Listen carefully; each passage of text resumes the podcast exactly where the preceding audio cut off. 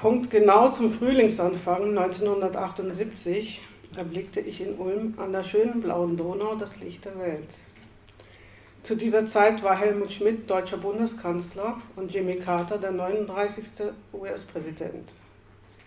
Das Wort des Jahres war konspirative Wohnung und ein Liter Benzin kostete 0,88 deutsche Mark. Als jüngere von zwei Töchtern hatte meine Familie mich in ihrer Mitte willkommen geheißen. Meine Mutter hatte für mich den Namen Eliette ausgewählt, nach Eliette von Karajan, der Ehefrau des österreichischen Dirigenten Herbert von Karajan. Doch dieser Name wurde damals von der zuständigen Behörde nicht als weiblicher Vorname anerkannt, was dazu führte, dass ich nicht Eliette genannt wurde, sondern Ninon. Das ist die französische Form von Nina.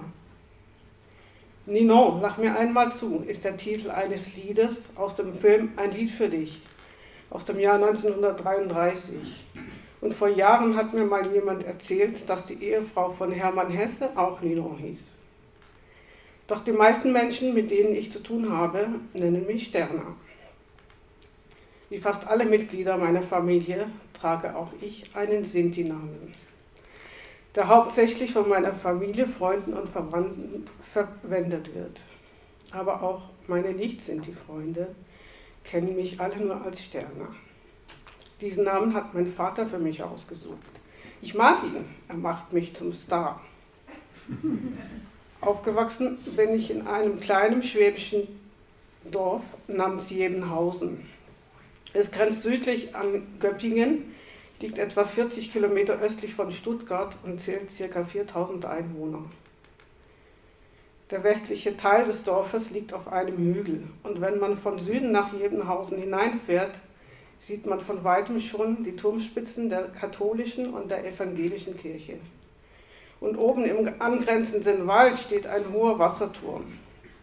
Klingt nicht gerade spektakulär, ist es auch nicht.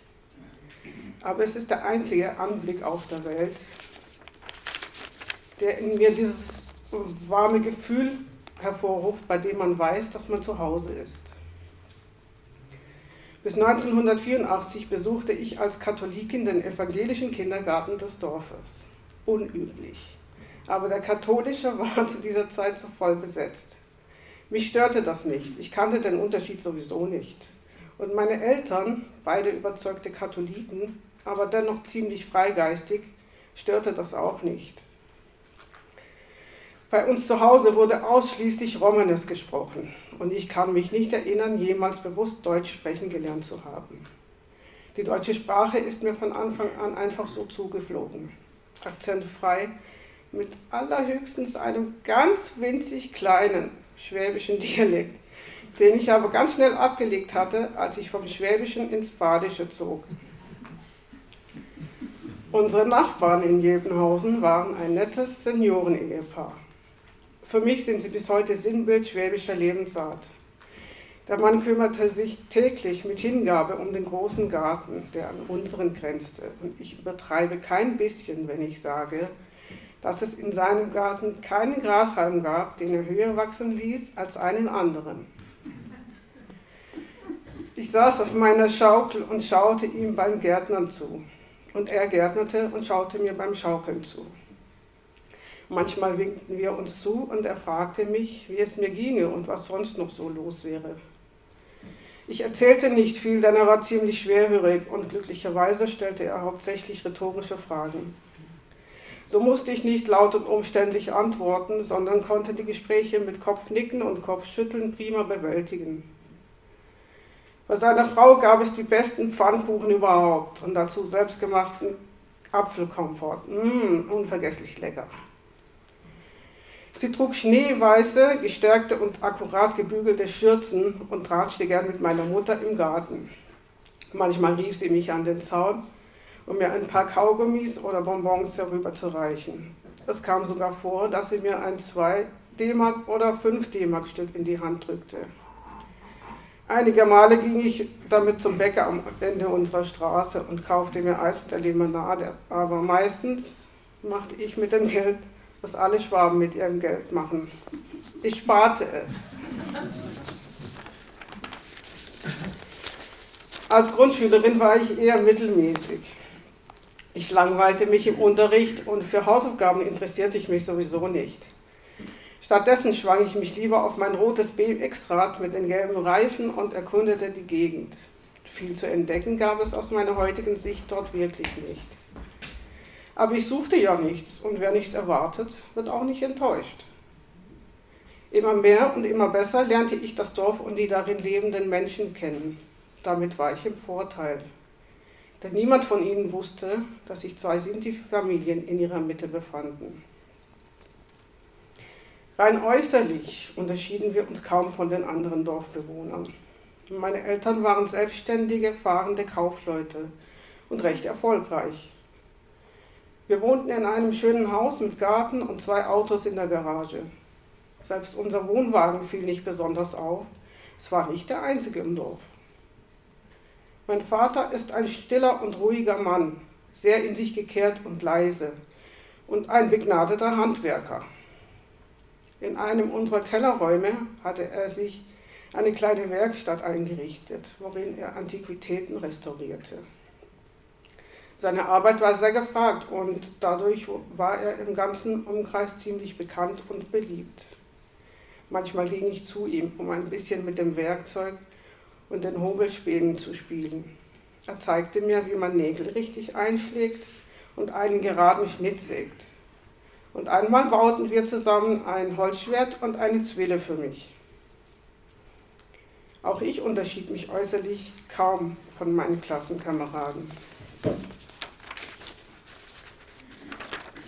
Ich schnitt meine sehr langen Haare ab. Statt der erlaubten zwei ließ ich mir drei Ohrlöcher stechen, probierte Zigaretten, auch mal Alkohol aus, rebellierte gegen meine ganze Umgebung, fand Jungs plötzlich nicht mehr so doof und bekämpfte mit allen mir zur Verfügung gestellten Mitteln meine Pickel. Ein völlig normaler Teenager mit vielleicht ein paar unüblichen Extras. Wie zum Beispiel die Sprache Romanes, die in keinem Buch der Welt zu lernen ist und bei der man, wenn nötig, sicher gehen kann, dass nur Sinti und Roma etwas verstehen.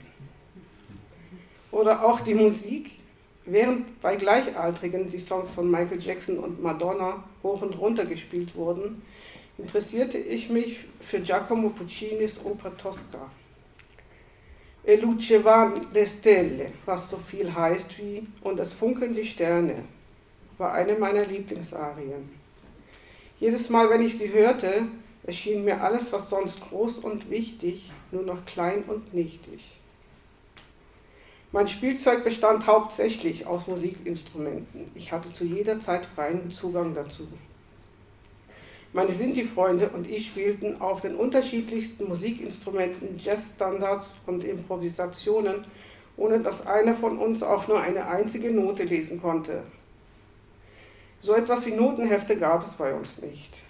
Wer Ohren hat, braucht keine Noten, hieß es. ja, wir hatten Ohren. Was wir nicht hatten, waren Großeltern. Fast jeden Montagmorgen erzählten meine Klassenkameraden von ihrem super Wochenende bei den Großeltern. Das hörte sich toll an. Dort gab es extra Taschengeld, Schokoladenpudding zum Nachtisch, und man durfte lang aufbleiben und Fernsehen. Ich konnte bei diesem Thema nicht mitreden. Und so blieb ich ruhig und fragte mich, warum ich keine Großeltern hatte. Um genau zu sein, habe ich nur eine sehr verblasste Erinnerung an den Vater meiner Mutter. Mir fiel auf, dass überhaupt nur wenige Sinti-Kinder Großeltern hatten. Und die Omas und Opas, die es gab, hatten fast alle eine Gemeinsamkeit eine ziemlich komische, unschöne Tätowierung am Unterarm, ein großes Z und ein paar Ziffern dahinter.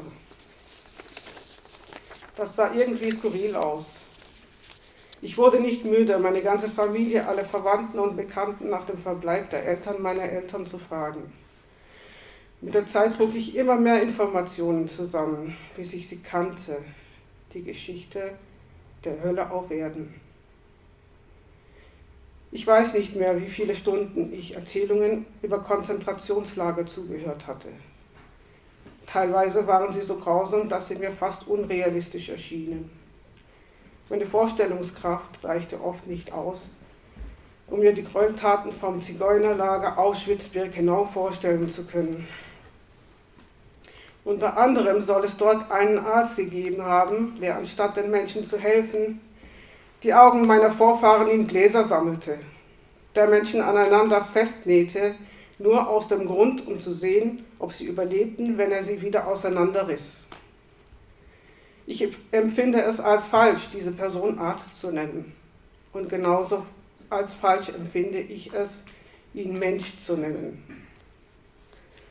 Bei einer allgemeinen Internetrecherche fand ich heraus, dass Soldaten der Roten Armee bei der Befreiung des Vernichtungslagers Auschwitz am 27. Januar 1945 noch 7500 Überlebende und 650 Leichen vorgefunden hatten, sowie mehr als 800.000 Herrenanzüge, fast genauso viele Damenkleider, 44.000 Paar Schuhe und 7,7 Tonnen menschliches Haar.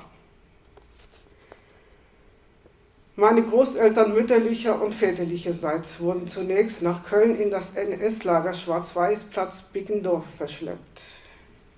Diesen Platz hatte die Stadt Köln 1934 und 1935 errichtet als sogenanntes Zigeunerlager.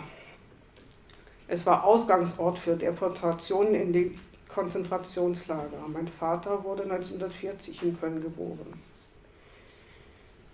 von Bewohnern einer heutigen Kölner Sinti-Siedlung habe ich erfahren, dass um einen ungefähren Überblick über Leben und Tod innerhalb ihrer Familien zu haben, die Leute eine mündliche Abmachung trafen, die besagte, dass jeder, der überleben würde, nach Köln zum Schwarz-Weiß-Platz zurückkehren sollte. Die Familie meiner Mutter wurde von Köln aus direkt in das damals gerade eingerichtete Ghetto Radom deportiert auf engstem Raum zusammengepfercht und unter unmenschlichen Lebensbedingungen befanden sich 33.000 Insassen darin. Im Herbst 1941 kam durch die Geburt meiner Mutter noch eine weitere Insassin dazu. Im August 1942 wurde das Ghetto Radom im Rahmen der Aktion Reinhardt mit äußerster Brutalität geräumt. Circa 24.000 Menschen wurden ins Vernichtungslager Treblinka deportiert und dort mit Giftgas ermordet. Von den 4800 Personen, die in Radom zur Zwangsarbeit bestimmt worden waren, erlebten nur wenige das Kriegsende. Dank Gottes Gnade gehörten meine Großeltern, mein Onkel, meine Tante und meine Mutter zu den Überlebenden. Die Familie meines Vaters hatte leider weniger Glück. Wohin genau sie nach Polen verschleppt wurden, konnte ich nicht herausfinden. Es gibt längst keine Zeitzeugen mehr, die sich, die sich daran erinnern könnten. Mein Vater war zwei Jahre alt und seine beiden Geschwister etwas älter, als ihre Mutter ermordet wurde.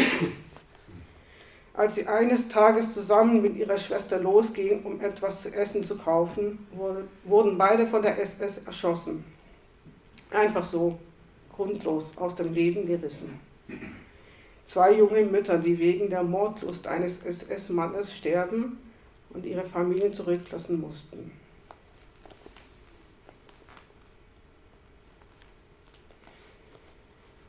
Wie sehr hätte ich meinem Vater eine Mutter gewünscht und auch mir eine Großmutter.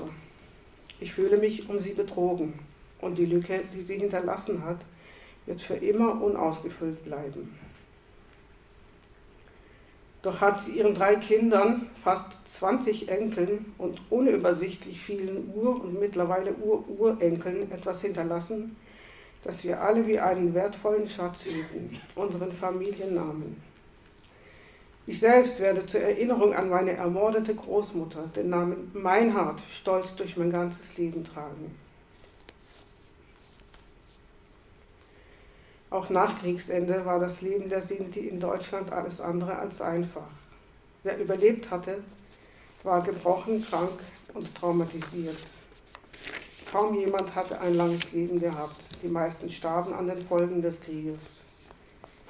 Selbst Sinti, die nach dem Krieg geboren wurden, berichten, dass sie in den 1960er und 70er Jahren keinen Zutritt zu öffentlichen Gebäuden wie zum Beispiel Kinos und Theater hatten und dass sie bestimmte Lokale nur als Musiker betreten durften.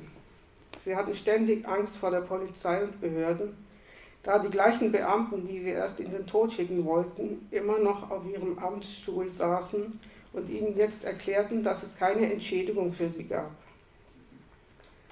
Deutsche Pässe gab es auch keine. Zigeuner waren staatenlos und nur geduldet. In den Schulklassen bildet, bildeten sich meistens zwei Gruppen. Natürlich mussten die Zigeunerkinder in den hinteren Bänken sitzen.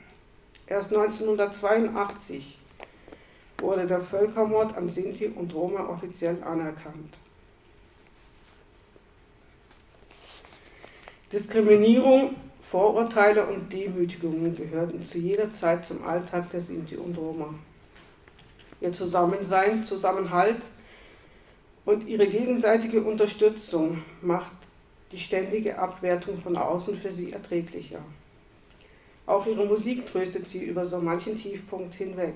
Sie ist nicht nur Mittel zum Verdienen des Lebensunterhaltes, dann auch zum Ausdruck von Gefühlen und Sehnsüchten und nicht selten auch als einzige Sprache, mit der sie sich in der Mehrheitsgesellschaft Gehör verschaffen können. Als ich in den 90er Jahren in die Freiburger Sinti-Siedlung gezogen bin, war das für mich auch eine neue Erfahrung. Einerseits war es toll, ein Teil der großen Gruppe zu sein und andererseits, wenn einer aus der Gruppe sich schlecht verhielt, wurde ich automatisch mitbeschuldigt. Diese automatische Mitschuld ist etwas, womit ich auch heute noch nicht wirklich zurechtkomme. Leider gibt es kaum eine Möglichkeit, sich dagegen zu wehren. Oft habe ich das Gefühl, in fast allen Lebensbereichen für den halben Lohn die doppelte Leistung bringen zu müssen. Das Wirksamste dagegen erscheint mir, ist sich eine dicke Haut zuzulegen und so viele Pfeilspitzen wie möglich darauf abprallen zu lassen. Dennoch ist das Leben der Sinti und Roma in Deutschland nicht nur negativ geprägt. Ich denke, dass sich in den letzten Jahren und Jahrzehnten politisch und auch gesellschaftlich schon einiges zum Positiven geändert hat. Natürlich müssen wir zu jeder Zeit wachsam sein, um Hass, Gewalt, Gier und Rassismus sofort zu erkennen und zu bekämpfen. Mein Leben ist von der deutschen Mehrheitsgesellschaft gleichermaßen beeinflusst wie von der Sinti-Community. Heute trage auch ich nur akkurat gebügelte Kleidung und Unordnung stört mich ungemein.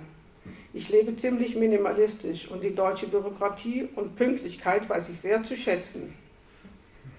Aber ich sitze auch gern am Lagerfeuer, lasse mich von der Vielfalt meines bunten Volkes inspirieren. Freue mich, wenn meine Mutter sonntags ein typisches Sinti-Essen kocht.